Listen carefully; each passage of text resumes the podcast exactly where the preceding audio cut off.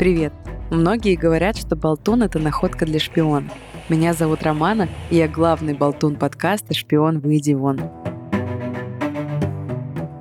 В детстве я мечтала стать шпионкой, смотря Totally Spies, а сейчас я хочу понять, как мыслит разведчик. Это первый true crime подкаст, который посвящен шпионажу, самой секретной работе в мире – Вместе с вами я буду узнавать интересные факты обо всем, что связано со шпионами, от истории профессии до влияния фильма «Дети шпионов» на культуру и о том, как же стать агентом 007 в современном мире.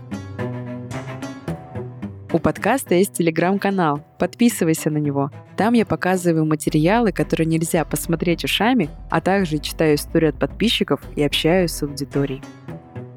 И запомни твердо, как закон, неосторожных болтунов нередко слушает шпион.